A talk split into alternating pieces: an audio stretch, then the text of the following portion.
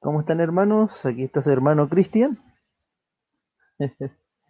Eh, desde su casa, ¿cómo está la cosa? Voy a pedir que dejen usar el Netflix para poder hacer el directo.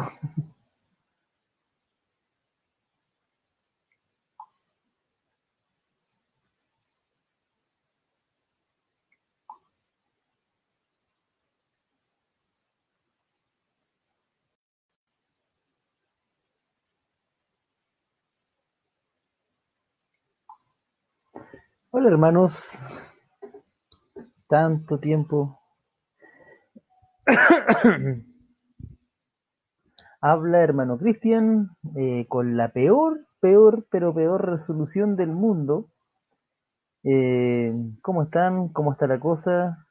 Eh, esto es un tema. ya vemos, habemos dos, eso es bueno, habemos dos. A este su canal. Debo hacer una pequeña corrección. Esa foto que pusieron en mi. En, como anunciando quién, quién, iba a compartir la palabra hoy. Eh, no, no soy yo. en serio. Me veo demasiado hermoso. eh, bueno, hay un chat por si quiere hablar por si quiere compartir. Y, igual para mí esto no es nuevo porque tengo un podcast y también estoy en, mi Facebook donde hago un programa y actualmente estoy haciendo un curso sobre gramática. Más que nada para lectura bíblica, cosas, cosillas así. Bueno, eh, lo que nos convoca hoy día, habiendo ya seis, seis parroquianos de Iglesia Redentor, saludo a todos los hermanos, Pastor Héctor, quien me siempre me insta a estar constantemente compartiendo, a estar leyendo. Eh, su esposa, realmente los extrañamos mucho, mucho, mucho, mucho. Eh, realmente quiero decir eso, los extrañamos. Mi hija, la Gaby, eh, la hemos visto crecer más, ya está, ya cumplió cuatro años cumplió cuatro años en este contexto y el gordo, mi hijo, ya eh, está queriendo caminar. Entonces es todo un cambio y, esta pandemia me ha permitido verlo crecer y esa es una oportunidad de oro. No puedo decir otra cosa, es una oportunidad de oro. Y bueno, eh, comencemos. El día de, un día como hoy, generalmente tenemos eh, nuestro culto de oración, ¿cierto? Quisiera comenzar. Carlos Ortiz, hola hermano. Atrás tengo mi libro, que falta, falta mucho, pero bueno, y algo de ropa. Aquí es la pieza donde yo hago mis estudios y estudio, básicamente. Bueno, mi hermano, quisiera comenzar con una oración. Sé que ahora vemos 12, wow, nunca había tenido tantos, tanta gente viendo un directo mío. para comenzar este, este, esta reflexión. Padre Celestial, en el nombre de Jesús, Señor, te pedimos, Señor, que este espacio sea bendecido por tu presencia, que tu Espíritu Santo tome el dominio de la situación, que cada hermano y hermana que esté viendo esto pueda tener la oportunidad de, de reflexionar y llevar a su vida práctica eh, la bendición de, de, hacer tu palabra, de, de, hacer lo que dice en tu escritura. Eh, bendición que siempre toca a quien predica de primera manera y a los demás. Te pedimos, Señor, humildemente que estés con nosotros. En el nombre de Jesús. Amén. ya andábamos perdidos, dice la hermana Lucis Yáñez Hernández y la hermana Teresa Roa Hermano Cristian, que Dios le bendiga. Les voy a dar like antes de cualquier cosa. Ya, hagan chat, por favor, hagan chat. Yo mi, en mis otros programas que tengo en Facebook, siempre animo a los, a los parroquianos, porque si les digo a quienes ven mi programa, parroquianos que por favor que eh, hagan hagan conversación. Bueno, la palabra está hoy, hoy, la reflexión, en Hebreos 11. Hebreos 11. Hebreos 11, si yo tuviera otra plataforma, o sea, tengo una plataforma con la cual trabajo en Facebook, pero no pude hacerlo acá, donde puedo subir PowerPoints, donde también puedo, puedo poner eh, pequeñas cositas, pero no pude hacerlo para esto porque estoy utilizando la versión gratuita, así que me disculpa, vamos a leer, vieja escuela, tome su Biblia, yo estoy utilizando la NTV, buena Biblia, totalmente recomendada, muy clara, eh, y la escritura está en Hebreos 11, Hebreos 11, ¿cierto? Eh, en la Reina Valera esto aparece como los héroes de la fe, héroes de la fe. Y antes que cualquier cosa quisiera decir que esta reflexión eh, espero no hacerla muy larga. Quisiera mm, que como me impactó a mí también pudiera tocar sus vidas y ah, pastor, ¿cómo está? a mis amados redentores. Eso, aquí son los redentores y, en, mi podcast yo les digo parroquiano. Bien, entonces la palabra está en Hebreos 11, ¿cierto? En la Reina Valera lo ponen como los héroes de la fe, la lista de los héroes de la fe. Y la versión nueva, nueva traducción viviente lo pone como ejemplos de la fe en, en un pequeño título que no, no, no necesariamente es un título, no es canónico, no está en la Biblia.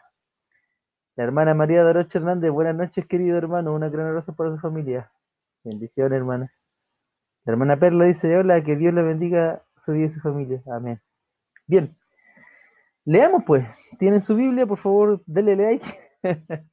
si tienen su Biblia en mano. Y si no, bueno, ahí puede usar una aplicación. Bien. En Hebreos 11, a partir del capítulo 1, eh, dice: La fe demuestra la realidad de lo que esperamos es la evidencia de las cosas que no podemos ver. Por su fe la gente de antaño gozó una buena reputación. Por la fe entendemos que todo el universo fue formado por orden de Dios, de modo que lo que ahora vemos no vino de cosas visibles.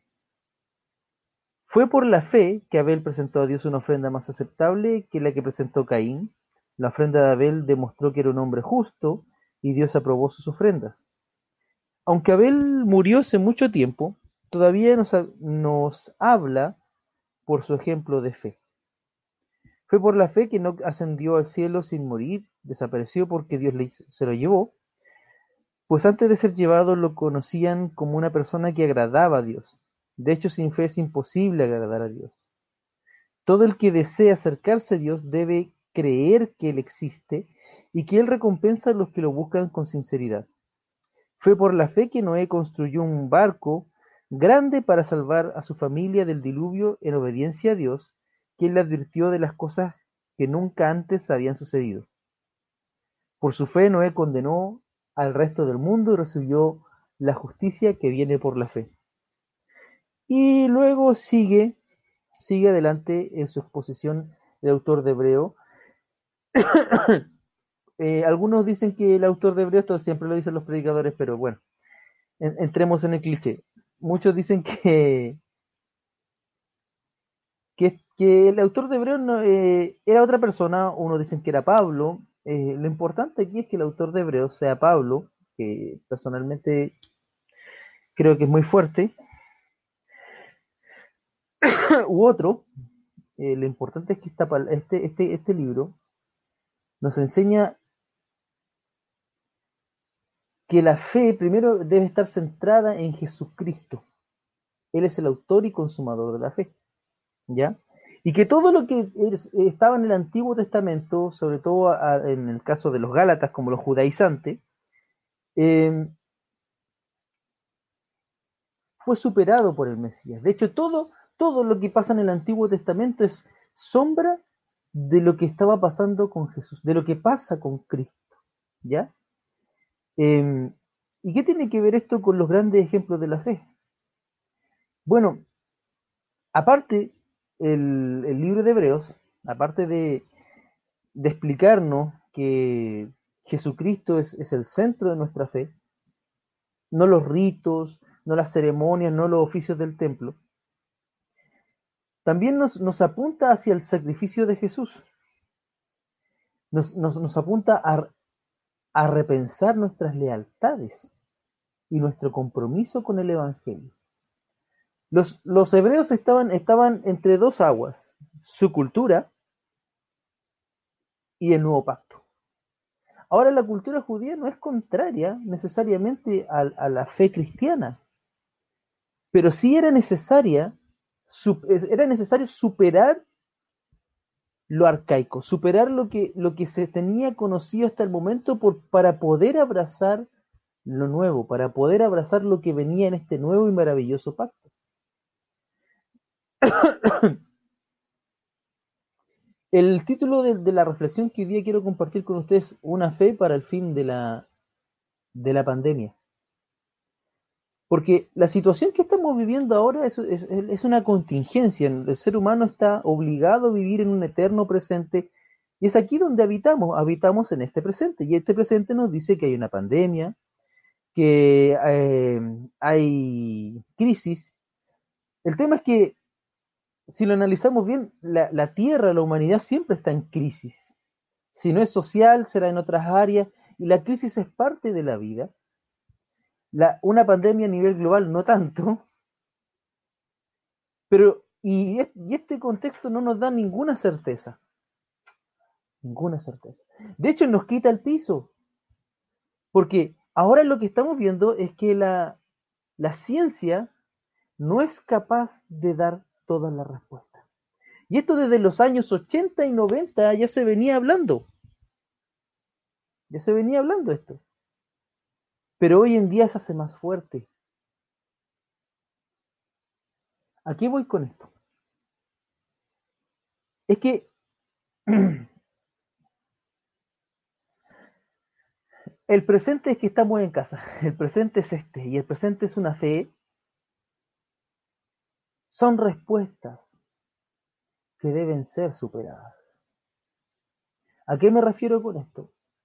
El apóstol Pablo en una de sus cartas dice, eh, yo antes hablaba como niño, pensaba como niño, y esto lo estoy parafraseando, hacía todo como niño porque era niño. Luego cuando crecí, comencé, y nos llama constantemente a dejar los rudimentos, de la, a, a tener firmes los rudimentos de la fe, pero avanzar dentro de lo que alto, ancho, angosto de lo profundo que tiene el Evangelio de Jesucristo para toda la humanidad. El problema que tenemos ahora es que junto con la ciencia que nos está dando todas las respuestas, ni la filosofía que nos está dando todas las respuestas, está una manera de ser cristiano que hace muchos, muchas décadas que dejó de dar respuesta y esperanza. La pregunta es, ¿el Evangelio de Jesús ¿Habrá dejado de ser efectivo en un contexto como este? No. Porque la escritura es, es Jesucristo es el mismo hoy, ayer, hoy y siempre. El Evangelio no cambia. La invitación a la, a la salvación, la invitación no cambia, es la misma. Los que cambiamos somos nosotros. Lo que sucede aquí cuando nosotros vemos en la palabra es que cuando en, el capítulo 11 de Hebreos se nombra a los, a grandes héroes y heroínas de la fe, porque hay hombres y mujeres, y no todos judíos, sino que hay mucho gentil, como tú y como yo, no nos está mostrando el pasado de manera para enrostrarnos como generalmente lo hacen los predicadores, lo chanta, lo fome, lo penca que somos ahora. Sino que el autor de Hebreos nos está mostrando que esta esperanza, que esta fe es, es una realidad para nosotros de lo que estamos esperando. Y que esa realidad que ahora para nosotros debe ser realidad presente, lo fue para otros antes que nosotros. Y esos otros no vieron nada de lo que esperaban en muchos casos. Nosotros no somos mejores que ellos. Estamos bajo un nuevo pacto, bajo un mejor pacto, más firme. El tema es que con estos héroes de la fe nos está mostrando también nuestro futuro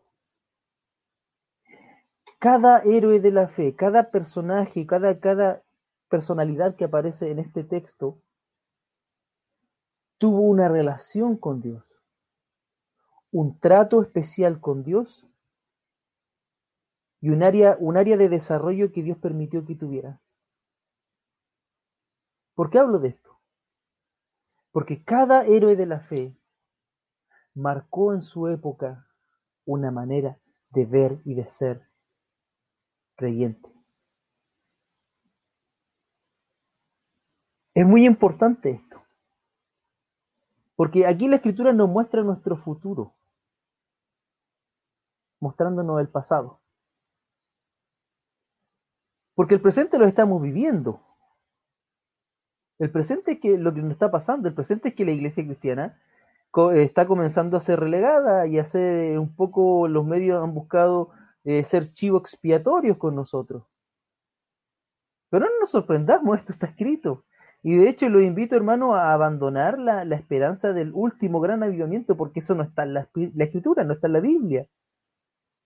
En la Biblia no habla de grandes avivamientos ni de campañas exitosas, la Biblia habla de corazones endurecidos en los últimos tiempos y habla de cristianos y de cristianas consecuentes hasta la sangre, consecuentes hasta la muerte. Y estas cosas hay que hablarlas, porque se evitan. La realidad es que estamos aquí y quisiera hablar un poco de lo que viene después. Porque la fe que, con la cual entramos a este bautismo de pandemia, por decirlo así, no es la fe que nos llevará a la tierra prometida. No es la fe que le dará respuesta a las personas dolientes, a la humanidad doliente post-COVID-19.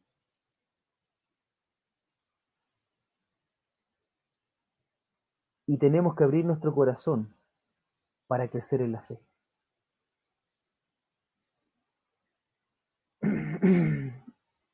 La fe no puede ser heredada. La conversión no puede ser heredada.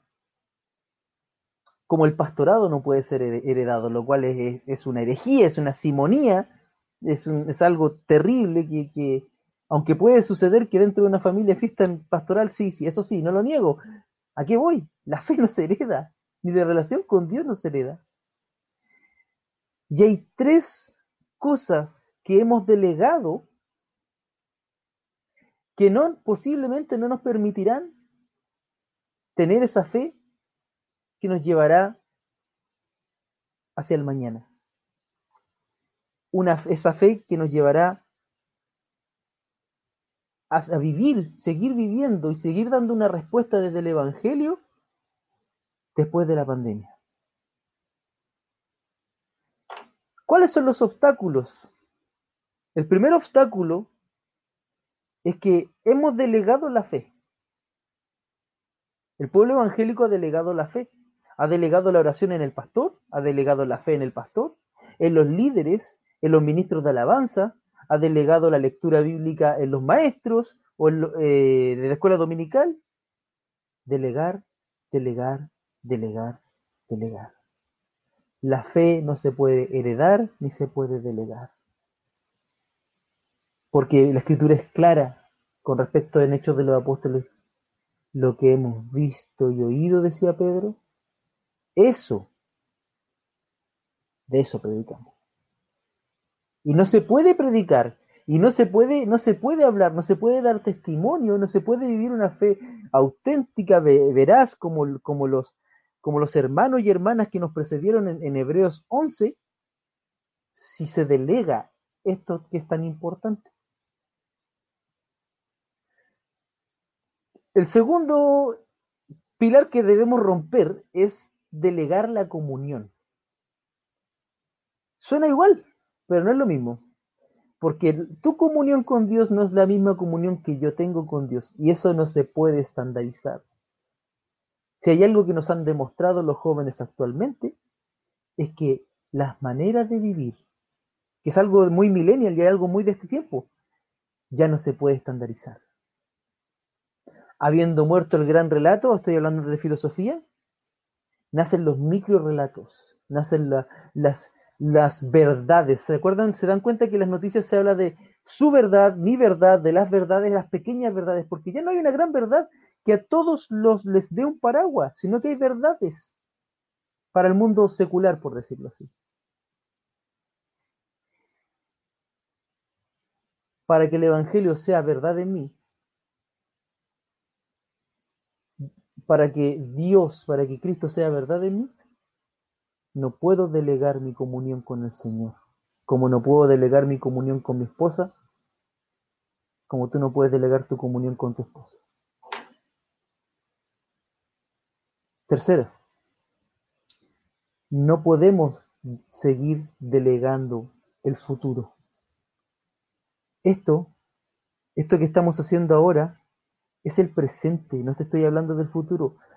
Hacer reuniones por estos medios, eh, compartir palabra, compartir eh, documentos, libros, tanta información, ya no es el futuro, es el presente. Y ya la gente se comunica en un, en un aparatito de esto, tiene todo el conocimiento de todas las artes la palma de su mano. Y desde acá hacen todo. Cuando tú le hablabas a un, hermano pastor o una hermana pastora sobre esto, herejía. Como pasó con el hermano Gigi Ávila, que cuando le hablabas de la tele, eh, hablaba de, la radio o de ir al teatro, y el, y Gigi Ávila terminó yendo a los teatros, saliendo en la, tele y hablando en la radio. Y mientras el pueblo evangélico se queda atrás, los medios y todo aquello que no, no pertenece al reino del cielo, de los cielos, se toma espacios como estos. No podemos delegar la fe. No podemos delegar la comunión con Dios. No podemos delegar el futuro una fe para el fin de esta pandemia, una fe que dará esperanza a un mundo que sufre, a un mundo que está convulsionado y desorientado, es una fe madura, es una fe adulta como los invito a leer este capítulo completo. Sé que lo han leído muchas veces, pero estudien las vidas. A mí, quien fue mi primer pastor, me hizo estudiar las vidas uno por uno, nos hizo a todos los que estábamos en ese curso estudiar uno por uno y entendimos, y cada quien sacó, porque después teníamos que exponer y cada quien tuvo que sacar una enseñanza, pero lo común que entendimos es que esto no se puede estandarizar. Y el mundo cambió. A lo mejor no mucho, pero cambió un poquito. Y ese pequeño poquito hará una gran diferencia para mañana. Cuando hablamos del, Evangelio, cuando hablamos de la fe, es la misma fe de siempre, solamente que es necesario, es necesario estudiarla, es necesario leer y releer los Evangelios, es necesario entender lo que dijo Cristo para poder hablar.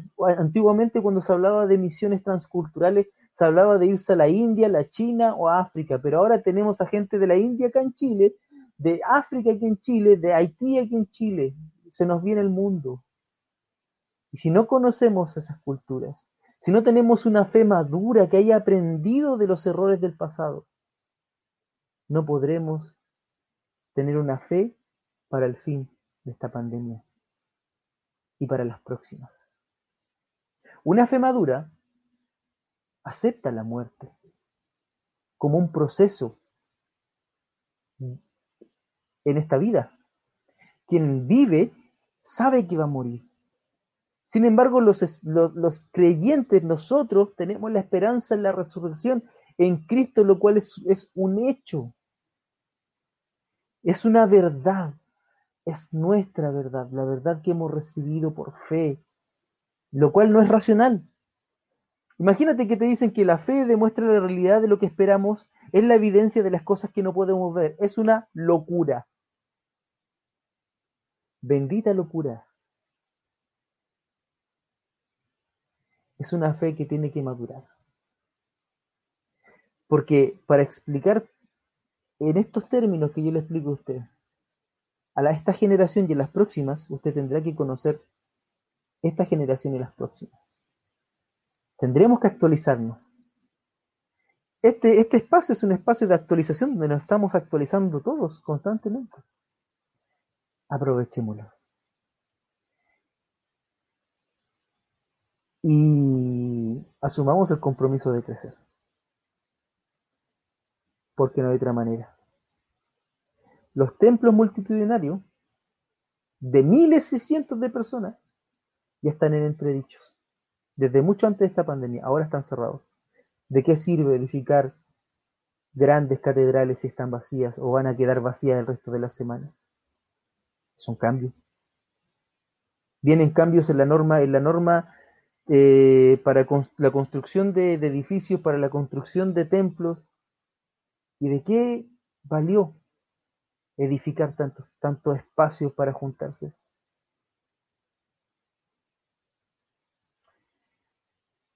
El mundo ha cambiado.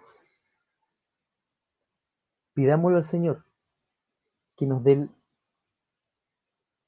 que abra nuestro corazón para poder madurar la fe y tener una fe que nos sostenga, que pueda sostener a quienes escuchen el, el Evangelio por medio de nosotros.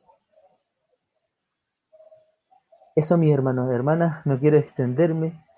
Eh, Dios me los bendiga. Eso es como la.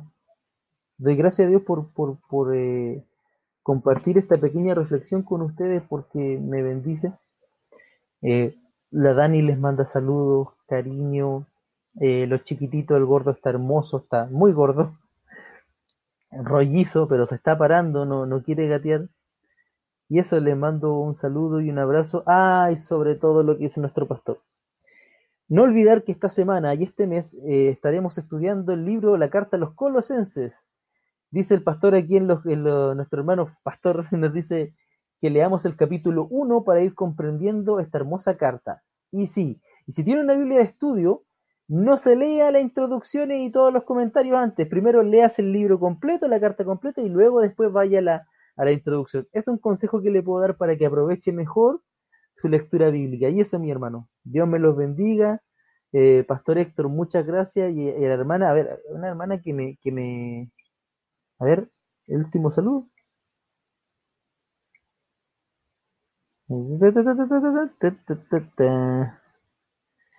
Eh, Camila Monsalve, muchas gracias.